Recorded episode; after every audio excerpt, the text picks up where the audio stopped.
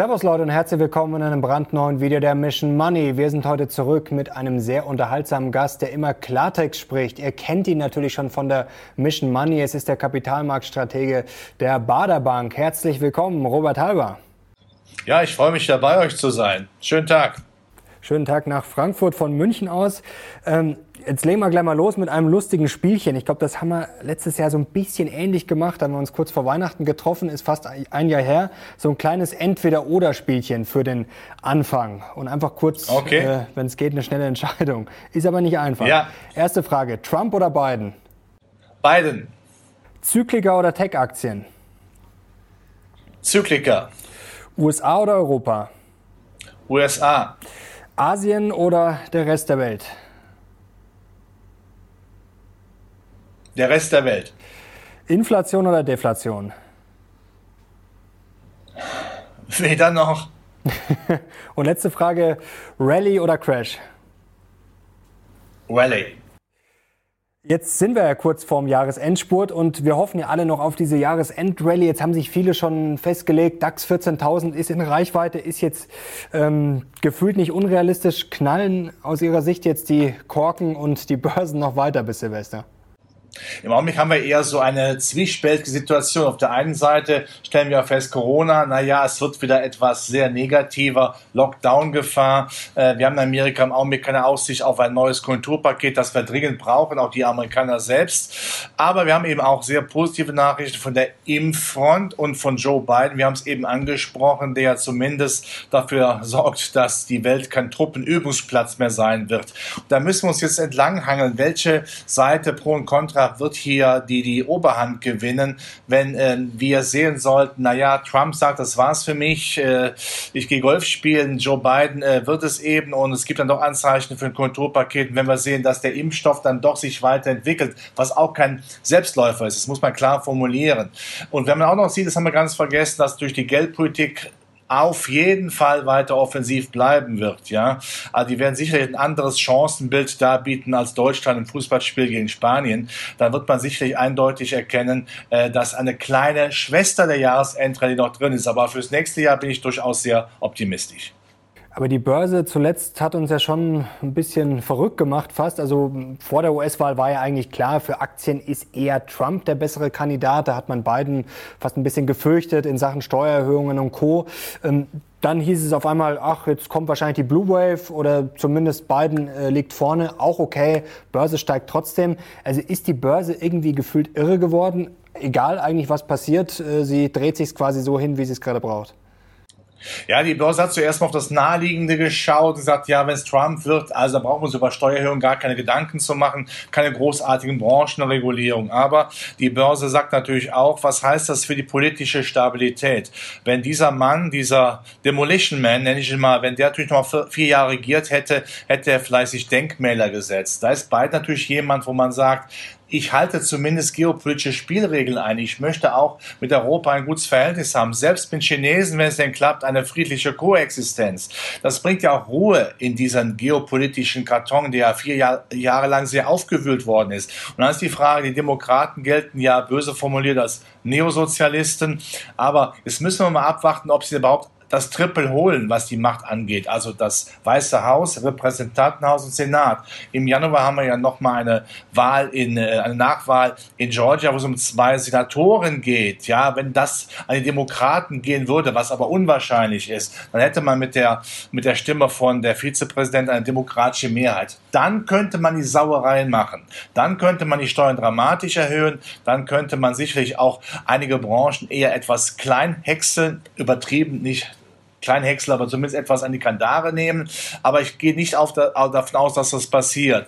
Die Börsen wollen eher das Wunschszenario haben. Dafür spricht doch einiges, dass zumindest der Senat republikanisch bleibt, also die Marktwirtschaft dann doch am Ende nicht untergehen wird. Aber Nachteil davon ist natürlich, wir kriegen jetzt nicht locker ein neues Konjunkturprogramm hin, also diese drei bis vier Billionen, die die Amerikaner, die Demokraten vorhatten, das wird vorerst nicht kommen. Und äh, da, da müssen wir ein bisschen warten bis Januar, bis wir da Klarheit haben. Aber haben wir jetzt nicht ein extremes Rückschlagpotenzial? Gefühlt ist ja jetzt eingepreist, ja, der Impfstoff, der ist jetzt so gut wie da, der kommt irgendwann, dann haben wir noch das billige Geld, ähm, dann haben wir sozusagen diesen Gridlock. Ähm, ist da nicht das Rückschlagpotenzial da? Also ist unwahrscheinlich, aber vielleicht gibt es dann doch die Demokraten.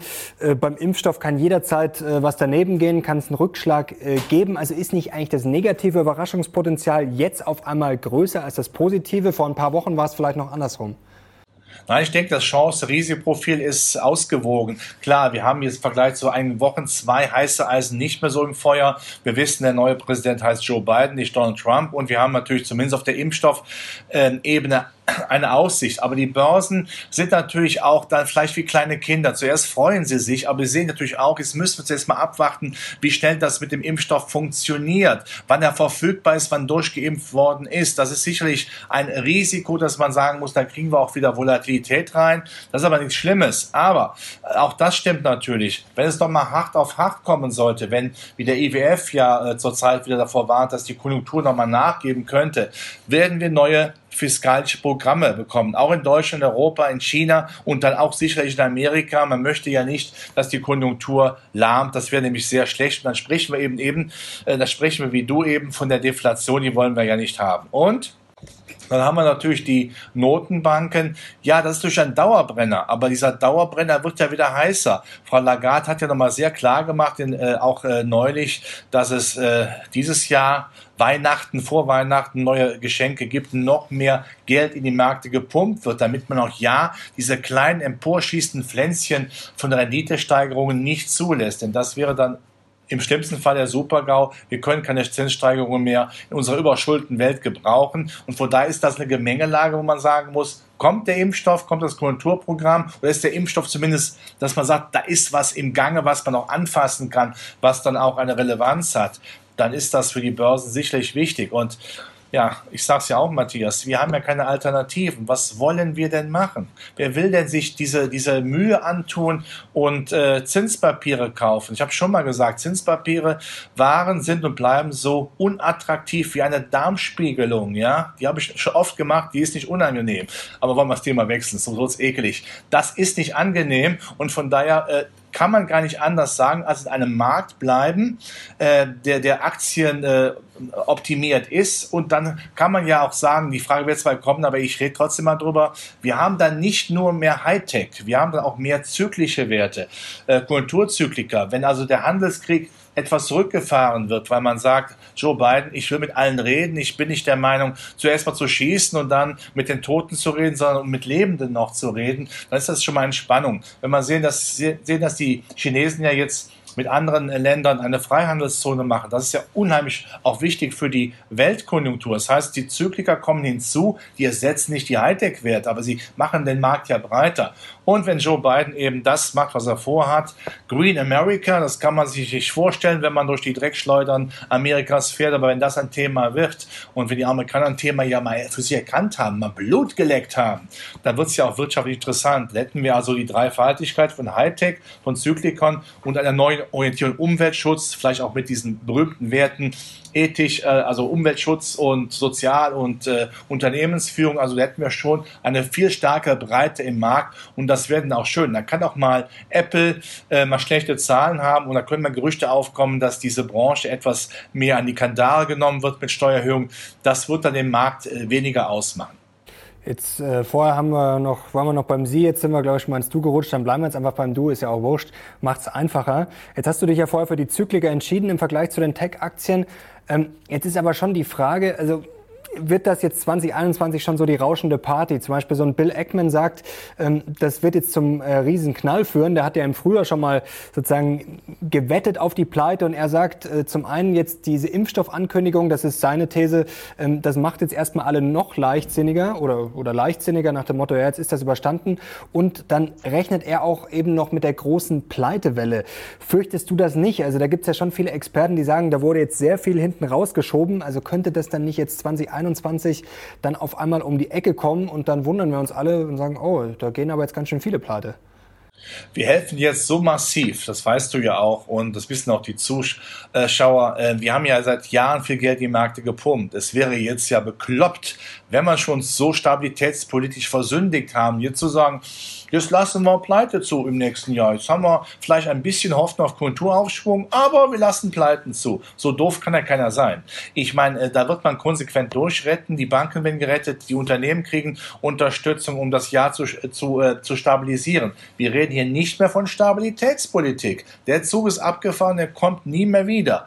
Aber man wird das natürlich begleiten, wo es geht. Und wenn man nochmal, vielleicht mal kurz auf die Brisanz der Äußerungen von äh, Madame Lagarde, ja, unserer Mutter Courage der Finanzmärkte, äh, was die EZB angeht, sie ist ja sowas von deutlich. Das ist ja der Wink beim Zaunfall, ist dagegen ja nun äh, ein diplomatischer, diplomatischer Akt. Es wird bis zum Ende durch äh, durchgefüttert und durchalimentiert, um das Ganze zu stabilisieren, weil die Politik, das haben wir auch schon oft besprochen, immer eine Angst hat, die Straßen dürfen nie un unruhig werden. Wenn die Menschen der Meinung sind, ich habe keine Perspektive mehr auf berufliche Art, das ist natürlich schwierig. Und trotzdem haben wir natürlich gerade in Europa ein Problem. Wir müssen natürlich dann auch sagen, wenn wir vom, Ver vom Verbrennermotor wegkommen, wenn wir wegkommen von Old Economy, wie schaffen wir Perspektiven über eine New Economy? Wie packen wir Digitalisierung an? Wie packen wir Umweltschutz an? Da sind wir noch führend weltweit. Also deutsche Umweltwerte sind klasse.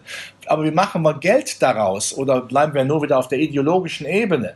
Aber auf die Aktienmärkte ist das natürlich dann, äh, dann weniger dramatisch, wenn Unternehmen sagen, wenn wenn ich das in Deutschland nicht geboten bekomme, dann gehe ich eben ins Ausland. Solange aber zum Beispiel deutsche Werte immer noch in Deutschland notiert sind, ihren Verwaltungssitz haben, sind es ja deutsche Werte. Also äh, man kann ja auch dann die Mobilität ein bisschen spielen. Äh, aber dass wir eine Welt haben, die extrem schwierig ist. Das möchte ich nicht leugnen. Und da gibt es auch ja genügend Leute, die das auch kritisieren. Das kritisiere ich auch. Aber ich sage natürlich auch, da müssen wir das Beste daraus machen. Und jetzt zu sagen, jetzt ziehen wir den Stecker, fahren das System auf Null, äh, das würde zu Unruhen, Bürgerkriegen und zu Verwerfungen führen. Da möchte ich gar nicht drüber nachdenken. Dann lieber zu sagen, machen wir das Beste draus, auch gerade im Sinne des Anlageerfolgs. Jetzt gehen wir davon aus, dass weiter gerettet wird. Ähm, einfach mal völlig wertfrei, ob das richtig ist oder falsch, lassen wir mal dahingestellt. Die Frage ist nur, wer bezahlt denn dann irgendwann die Rechnung? Denn das kann ja nicht ewig weitergehen, weil wenn das so einfach wäre und dann wird Geld gedruckt, ich meine, dann müssten wir hier auch nicht mehr sitzen, dann würden wir uns unser Gehalt einfach oder das Geld, das wir brauchen, drucken lassen. Also wer zahlt denn am Ende dann die Rechnung? Irgendjemand muss doch mal irgendeine Rechnung bekommen, oder? Also der, der, der freie Mittagstisch, den, den mancher vielleicht denkt und viele Politiker meinen ja jetzt auch, wir müssen uns nie mehr bemühen, also wir machen keine vernünftige Wirtschaftspolitik, nur noch irgendwelche Kulturprogramme, die von den Notenbanken finanziert werden. Und da war es das, also Staatswirtschaft, das wird natürlich nicht zum Erfolg führen. Aber offensichtlich gibt es ja in dieser Welt Länder, die es anders machen, die sagen, okay, wir haben jetzt eine riesen, eine, ein Riesenproblem mit Corona, mit Überschuldung, auch mit äh, potenziellen Pleiten, aber wir wollen diese diese Riesenkrise jetzt nutzen, um nach vorne zu kommen. Das machen die Chinesen ja mustergültig. Leider muss man sagen, die die Krise für sich genutzt haben, um noch stärker präsent zu sein, um noch stärker in neue Technologien zu investieren, da noch mehr Drive reinzubringen. Das machen die Amerikaner sowieso mit Hightech. Und wenn es mit Klimaschutz machen, Europa macht es weniger teilweise gar nicht. Das ist unser Problem, ja. Aber wenn zwei Blöcke, also zwei Hegemone in Asien, Amerika es so machen, ist das natürlich eine Stabilität, die dann diese, sag mal, diese Windfall Profits, dieses billige Geld, diese permanenten Weihnachtsgeschenke, ja, dieses Freibier für alle, dann mal aufnehmen und sagen, aber so nüchtern sind wir schon noch, dass wir sagen, mit dem Geld fangen wir jetzt aber was an. Wenn wir eine Krise haben, ist es schlimm genug, aber dann lassen wir die Krise nutzen, um das billige Geld nach vorne zu kommen. Man hätte jetzt viel mehr vielleicht noch mehr Schulden machen müssen unter der Bedingung, dass man diese Schulden nutzt, um das haben wir auch schon mal besprochen, das große schöne Thema Vorsprung durch Technik, das Deutschland immer so mustergültig beherrscht hat, dass wir das weiter fortsetzen. Das kopieren heute Amerikaner und Asiaten. Da lache ich mich immer schlapp, wenn ich das sehe. Mir hat das letzte ein Südkoreaner gesagt, wir machen die Politik, die jeder am Zweiten Weltkrieg gemacht hat. Das ist doch ein Treppenwitz. Äh, das müssen wir noch wieder hinkriegen. Ich kann nicht sagen, ich rede hier über bedingungsloses Grundeinkommen und dann ist das die Lösung für alle Probleme. Dann sagen, stehen wir morgens um 8 Uhr auf und sagen, hurra, ich habe Feierabend Feierabend, was mache ich denn heute? Gehe ich in den Fitnesspark, gehe ich in die Spielhölle oder im Park Fußball spielen? Das kann nicht die Lösung sein. Eine Wirtschaft muss eben schon an auch äh, arbeiten, man muss möglichst viele Menschen in Arbeit halten, damit eine Wirtschaft dann auch da ist. Das heißt, diese Instabilitäten müssten wir heilen, indem wir mit dem Geld, mit dem extrem viel billigen Geld etwas Sinnvolles machen. Jetzt zitierst du ja ganz gerne auch bei uns, glaube ich, letztes Jahr den Asbach, den man im Notfall aus dem Schrank holen müsste. Jetzt habe ich mich extra hier vorbereitet auf das Interview, denn äh, Matthias, der hat hier eine feine Whisky-Sammlung. Also wir haben das für Notfälle auch immer zur Hand.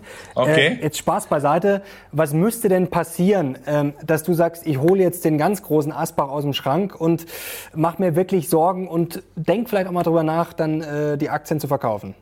Was müsste passieren?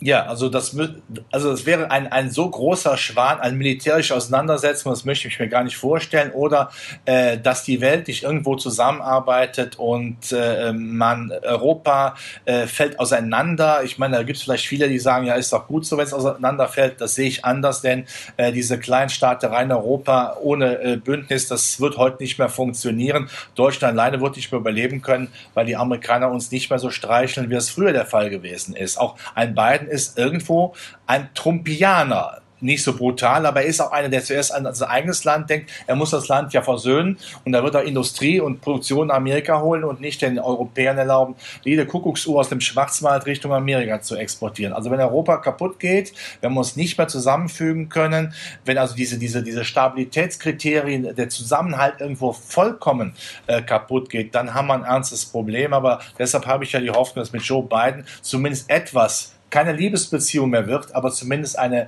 Vernunft-Ehe, dass man sich, äh, dass man äh, zusammenlebt, auch wenn man vielleicht nicht mehr kein Lustgewinn mehr verspürt, aber immerhin das Geschirr im Schrank bleibt und nicht äh, zusammengeschossen wird. Also mehr Stabilität in einer Welt. Das löst uns nicht unsere Probleme, die wir trotzdem machen müssen. Aber ähm, wenn das nicht klappen würde, dann müsste man sagen, dann habe ich keine Aktien mehr, dann sollte ich äh, äh, guten Schnaps haben, Whisky wie dein Kollege, äh, vielleicht äh, ein Stück Land, wo ich dann meine Bohnen anbaue, aber da wissen wir auch nicht, was daraus wird. Ich glaube aber, das kriegen wir hin.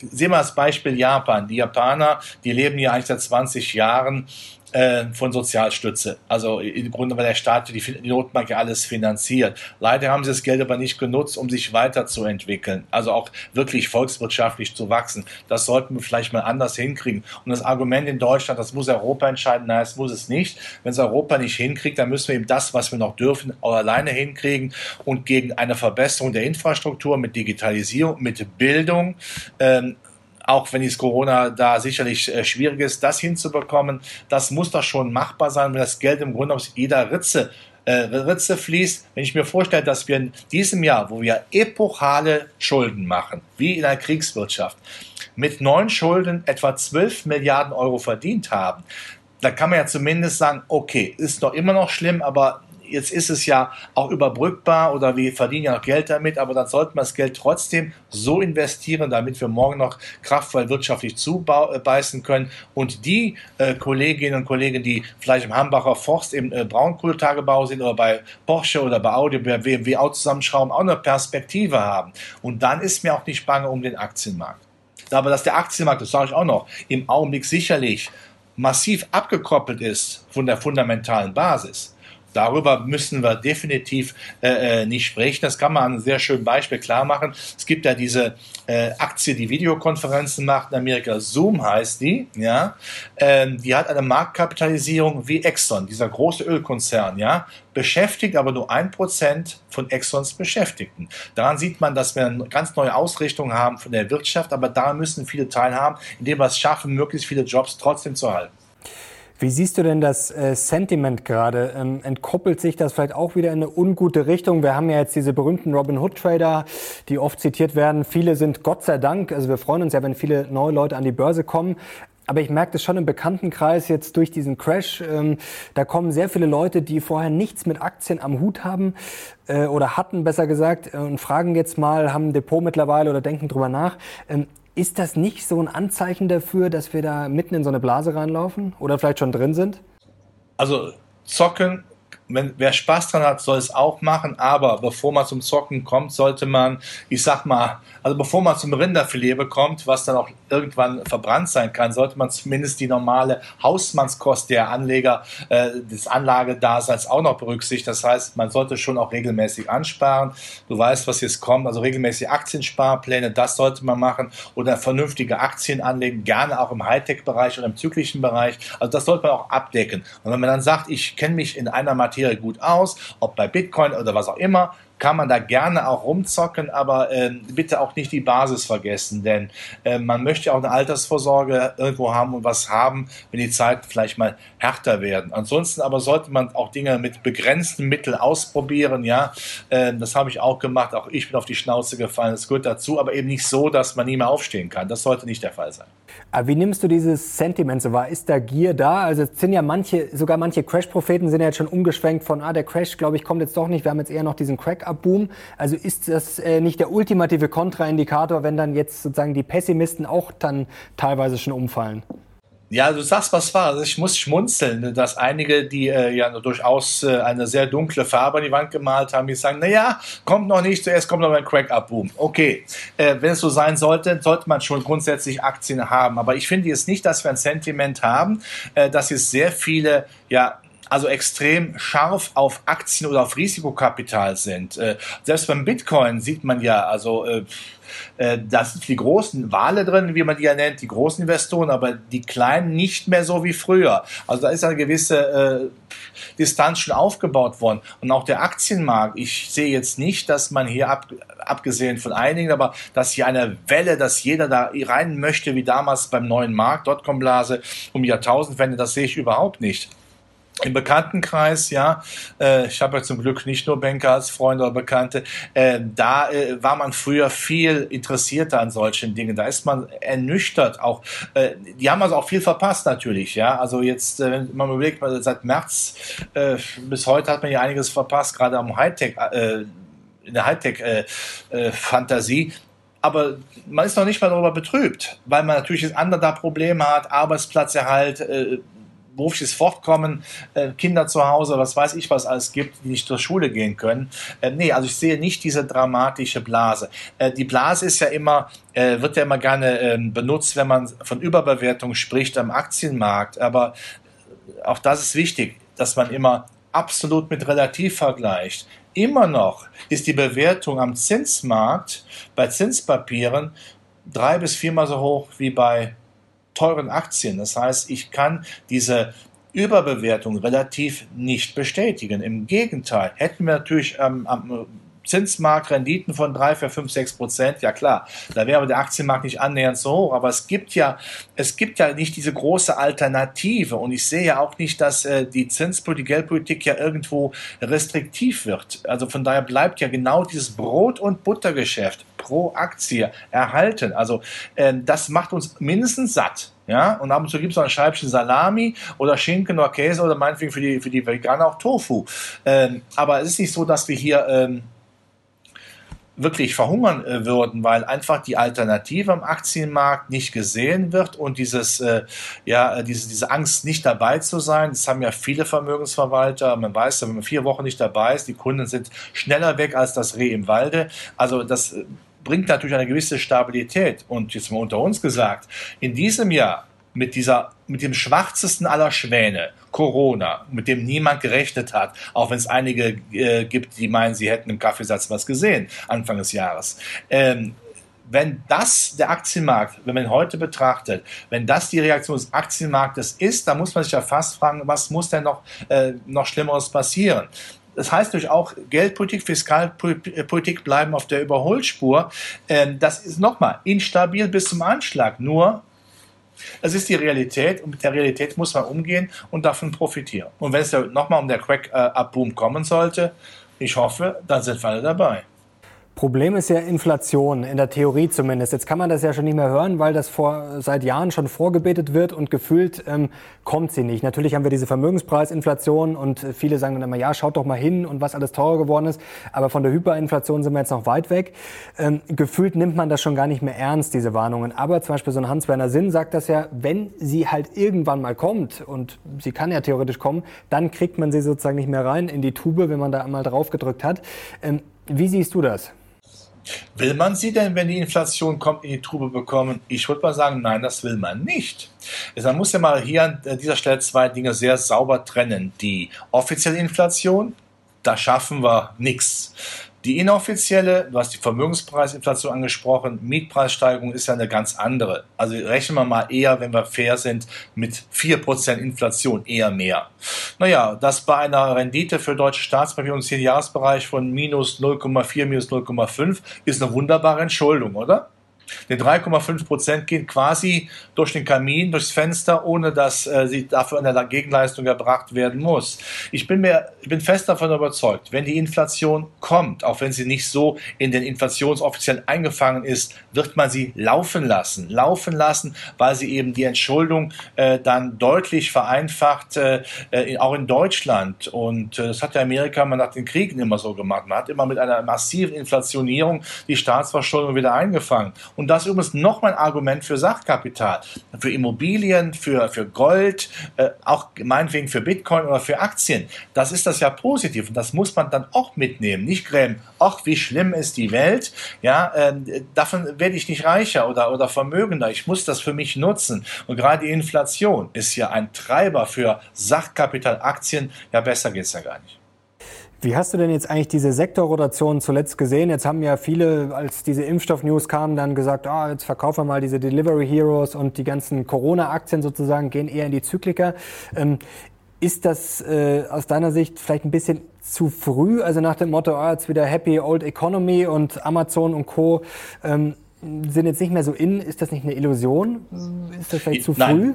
Ja, ja, richtig. Das ist eine Illusion. Also wir werden hier mal einen äh, zeitweisen Abschied haben, dass man sagt, wir haben Gott sei Dank mal wieder andere Branchen, nicht nur eben, äh, was weiß ich, zehn große Hightech-Werte, diesen S&P äh, dann äh, dominieren. Wir haben auch wieder die Zykliker, gerade die es ja auch in Europa und in Deutschland gibt, da können wir auch mal reingehen. Aber dass ja der Digitalisierungssiegeszug ja weitergeht und auch gar nicht aufgehört hat, dass da immer mehr dazu kommt. Im Augenblick sehen wir ja, dass die Großen immer versuchen, in, in China, in Tencent, Alibaba oder äh, in Amerika, Facebook oder Amazon, ja eigentlich Susi Sorglos-Pakete anzubieten, dass man den Kunden, Unternehmen sagt, passt auf, vergesst alle anderen Anbieter, kommt zu uns, ich mache alles für euch. Das heißt, man geht da auch in die Breite. Das hört ja nicht auf. Autos werden sich immer stärker, äh, die Autoindustrie immer stärker mit den Werten äh, verschlingern. Wir werden immer mehr ähm, äh, Gadgets haben und Gimmicks haben. Das wird weitergehen. Nur, es geht eben auch in die Zyklika rein, die dann auch sicherlich sich immer mehr technologisch weiterarbeiten. Aber wir haben ja zum Glück, kann man sagen, zum, äh,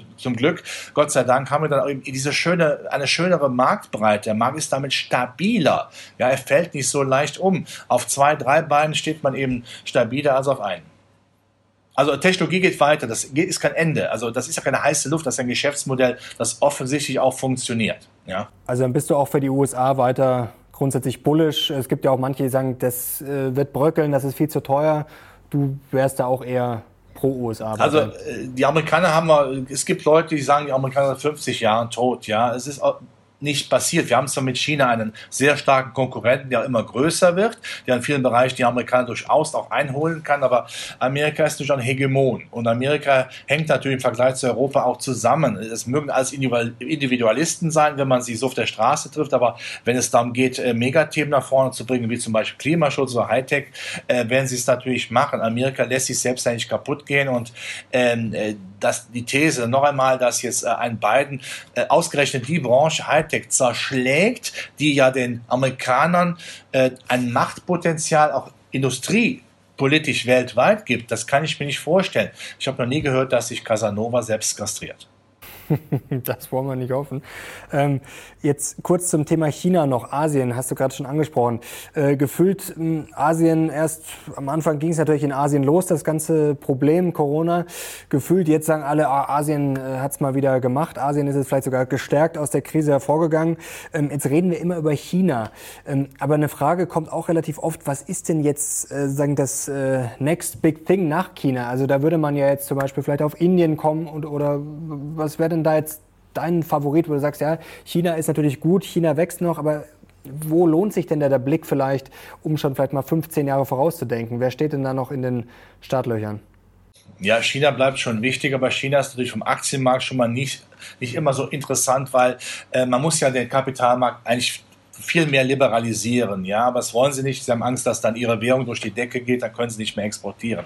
Aber die Chinesen sind ja schlau genug, um haben jetzt dieses Freihandelsabkommen mit äh, 14 weiteren äh, Staaten gestrickt. Die werden also dann auch zusammenarbeiten. Das wird so eine homogene Masse sein mit China als Zentralgestirn, wie damals Amerika, äh, als das westliche Bündnis noch un äh, unter äh, Saft und Kraft gestanden hat. Äh, Indien war immer interessant, aber Indien schafft es nach wie vor offensichtlich nicht, ähm, diese Infrastruktur, auch mit Straßen, mit, mit Netzen, so aufzubauen, dass sie äh, da längerfristig hinkommen können. Gut, vielleicht täusche ich mich und sie schaffen es, aber äh, dann würde ich Länder wie, äh, kleinere Länder wie Südkorea äh, attraktiver finden, äh, Thailand, Indonesien. Indien ist so groß ein Schlachtschiff. Klar, wenn die da mal richtig aufwachen, das hinkriegen, auch aber eine Bürokratie, man sagt immer, Deutschland sei bürokratisch, da ist Indien die Krone gegen, ja. Da sind wir also Bettelstudent und die Inder sind halt der Kaiser gegen bis da mal Dinge durch sind. Das ist sowas von mühselig. Es gibt ja dieses berühmte Bild mit äh, dem Esel, der auf dem Rücken dann diese modernsten äh, Hightech-Geräte hat. Das passt einfach, aber es fehlt der Backbone, die Infrastruktur, die, die, die Straße, der Highway, um Hightech nach vorne zu bringen. Da müssten sie arbeiten. Wenn sie es schaffen mit ihren Menschenmassen, dann haben sie natürlich eine große Chance. Aber das möchte ich sehen. Das möchte ich zuerst mal sehen. China hat das ganz anders angepackt, konsequent hin und her und äh, die, das Ziel immer klar verfolgend. Äh, das sehe ich in Indien so noch nicht. Blicken wir mal aufs kommende Jahr voraus, von mir aus auch gerne schon ein, zwei Jahre. Ähm, was wird denn aus deiner Sicht viele Anleger überraschen? Was haben denn viele momentan vielleicht nicht auf dem Zettel? Ja, vielleicht äh, haben wir ja die Chance, dass die Politik mal aufwacht. Ich habe ja jetzt mit Freude gehört, dass die CDU ein anderes Rentenkonzept mal vorschlagen möchte. Ähm, das soll jetzt nicht he heißen, dass wir alle nur äh, länger arbeiten, aber dass sie auch so während Kapital ähm, basiertes, also Kapitalstock aufbauen wollen, wie, wie in anderen Ländern, mit Norwegen, mit Staatsfonds vielleicht, wo man investieren kann, wo der Staat uns entgegenkommt und sagt, liebe Bundesbürger, tut etwas für die Altersvorsorge, wir helfen euch noch mit steuerlicher Förderung. Das hat mit Sicherheit im Augenblick kein Anleger äh, auf dem Tapet. Ansonsten muss man die Ohren und Augen offen halten für neue Entwicklungen. Es kommt immer was Neues, im Schlimmen wie im Negativen und äh, immer nach den Megathemen natürlich Ausschau halten, weil das sind natürlich die Themen, die am Markt gespielt werden. Das war Hightech, das wird, das wird Umweltschutz sein, das werden diese Umweltschutz und, äh, und unternehmensgeführten und sozial äh, interessanten Werte sein, weil die auch administrativ jetzt natürlich immer stark nach vorne gebracht werden. Wenn in ein paar Jahren sehen, dass man darf nur da investieren, wenn die wirklich auch koscher sind, wenn die absolut sauber arbeiten und keine Umweltschweine und, und sowas sind, äh, ich nehme das Schwein zurück, also umweltunverträglich äh, sind, ähm, dann das sind die Dinge, auf die man dann achten muss, auf Megatrends eben achten. Ob, ob dann irgendwann mal äh, Europa doch mehr zusammenwächst, äh, ob dann ähm, vielleicht doch mal ein, ein, weltweit ein Handelsabkommen irgendwann gestrickt wird, ob die Währungen sich weiterhin differenzieren, dass man sagt, wir haben an sich nur drei große Währungen weltweit. Das sind die Dinge. Aber was da jetzt kommen wird, es wird was kommen. Es, immer, es kommt immer was. Aber ähm, jetzt schon zu sagen, da kommt das, das und das, das sehe ich nicht. Aber ich sehe eins nicht. Ich sehe nicht, dass die Welt in sich zusammenfällt. Ja, und darauf kann man sich, kann man sich auch nicht äh, vorbereiten. So viel Erbssuppe kann ich gar nicht bei Aldi, Lidl und Co. kaufen. Nur Asbach. Nur äh, Asbach. Du hast äh, gerade schon das ESG-Thema angesprochen. Ähm, wie siehst du das denn? Also logisch wäre jetzt zu sagen, These 1, alle, die da jetzt quasi nicht reinrutschen oder die da nicht mitmachen, die da nicht gut abschneiden, saufen ab. Auf der anderen Seite könnte man ja auch sagen, hm, vielleicht finden dann die Anleger dann doch die Einzelaktien ganz spannend, die vielleicht nicht im ESG-Ranking sind, weil sie halt irgendwas Böses machen, äh, was immer auch böse ist, äh, und kaufen dann vielleicht die Aktien, die jetzt vielleicht schon abgestraft werden. Ähm, wo würdest, würdest du da eher mitgehen? Also muss man ESG machen oder ist das vielleicht durch die Hintertür dann äh, auch eine Chance? Man muss auch ESG machen, weil das Thema ja staatlich vorangetrieben wird.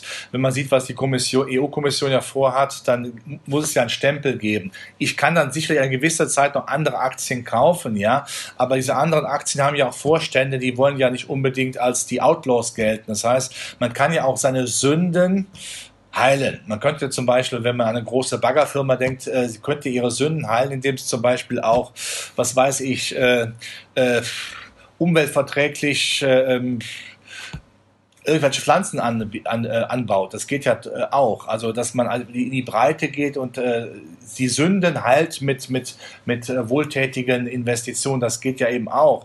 Äh, ich kann mir nicht vorstellen, dass man längerfristig dann den Unternehmen sagt, ihr könnt weiterhin nur einseitig auf Rüstung setzen oder auf Abholzung von Wäldern. Das will das Unternehmen aber auch nicht mehr, weil der, ähm, der Druck administrativ wie auch von der Öffentlichkeit, der wird immer größer. Und wenn natürlich dann von den äh, Staaten vorgeschrieben wird, in was man zu investieren hat, dann habe ich ja gar keine andere Chance mehr. Und da muss man eben das Beste dann daraus machen. Was sicherlich viele Zuschauer interessiert, ähm, wie du dein Depot jetzt aufstellst. Äh, Gibt es da jetzt eine Abrechnung? Gibt es da vielleicht jetzt ein bisschen Bewegung Richtung Zykliker, irgendwelche Branchen, wo du jetzt sagst, ja, da müssen wir ein bisschen was adjustieren. Wie sieht das jetzt ja. sozusagen aus, dein, deine Abrechnung 2020? Ja, ich, ich bin, als dann klar war, Biden wird Präsident, bin ich äh, zyklischer geworden, definitiv, ähm, weil ich da äh, mir also mehr auch Weltfrieden mit verspreche, weniger Handelskrieg, eindeutig. Ich äh, bin auch stärker jetzt äh, schon mal in gewisse alternative Energien ein bisschen reingerutscht. Ist nicht so viel, aber um mal zu testen, ja, äh, es läuft noch nicht so. Da sind die Zykliker dann eher. Aber ich denke, dass man diese zyklische Note jetzt äh, etwas stärker betont und nicht Hightech. Das sehe ich auch bei mir im Depot und äh, es macht auch Spaß. Also und ich gehe davon aus, dass wir im nächsten Jahr, äh, und alle Strecke reißen, gibt es mehr Konjunkturprogramme, gibt es mehr geldpolitische Unterstützung für die Konjunktur, aber äh, wenn äh, die Impfstofffantasie so wird, dass sie immer stärker auch wirklich zeigt, ja, da sehen wir, dass Lockdowns zurückgeführt werden können. Wir haben irgendwann dann doch also auf dem Wege einer Durchimpfung das wäre natürlich dann großartig. Und zeigt gleich, müssen wir nicht Angst haben, dass die Notenbanken äh, vom Gaspedal gehen, denn die Überschuldung dieser Welt ist ja in diesem Jahr nochmal schlimmer geworden. Wenn ich mir vor Augen führe, dass Amerika in diesem Jahr äh, dreieinhalb Billionen Staatsdefizit macht, dreieinhalb Billionen Staatsdefizit, also dass man eigentlich ja 15 Prozent in diesem Jahr neue Schulden macht auf die Schulden, die man jetzt schon seit Gründung Amerikas 1776 bis Ende 2019 schon hat hatte, wie will man da jemals wieder zu normalen geldpolitischen Bedingungen kommen? Nochmal, wir haben eine massive Instabilität, machen wir das Beste daraus. Ja? Wie sagte mal Kurt Valentin, du sitzt in München, ja, da sage ich auch her, ähm, äh, liebe Leute, freut euch, wenn es regnet, denn wenn ihr euch nicht freut, regnet es trotzdem. Ja, aber man muss das Beste daraus machen. Das ist sehr entscheidend, dass man das hat. Und äh, wenn das dann an Märkten so läuft, umso besser. Dann kann ich mich immer noch grämen, aber ich habe zumindest etwas äh, für meine Altersvorsorge, für eine Vermögensposition gemacht. War immer mein Motto, das Beste daraus machen. Ich, wir kriegen die Welt nicht mehr dorthin, wo sie mal gewesen ist, zur Stabilitätswelt der 80er Jahre. Und da war auch schon nicht alles, äh, alles super. Äh, es bringt ja nichts. Wir müssen das Beste daraus machen und äh, wenn das dann funktioniert, ja, dann freuen wir uns doch alle. Ist doch ein schönes Motto und Schlusswort, hoffentlich dann auch fürs neue Jahr. Recht viel schlechter kann es ja eigentlich fast nicht werden als dieses Jahr. Es war nicht alles schlecht, aber durchaus anstrengend. Herzlichen Dank fürs Gespräch, hat wie immer großen Spaß gemacht. Ich bedanke mich, hat großen Spaß gemacht, gerne wieder, ja. Schöne Grüße an die Zuhörerinnen und Zuhörer und Zuschauerinnen und Zuschauer. Danke. Und da bin ich jetzt gespannt auf eure Kommentare. Äh, Schreibt mal, wie ihr das seht, ob ihr jetzt auch äh, da, ob ihr zustimmt oder ob ihr sagt, na, das sehe ich ganz anders. Gerade auch das Thema ESG ist ja sehr umstritten bei einigen. Also bin ich sehr gespannt auf eure Kommentare. Danke nach Frankfurt, danke nach, nach, nach euch zu Hause in euer Wohnzimmer. Wir sind jetzt raus. Bis zum nächsten Mal. Macht's gut. Ciao.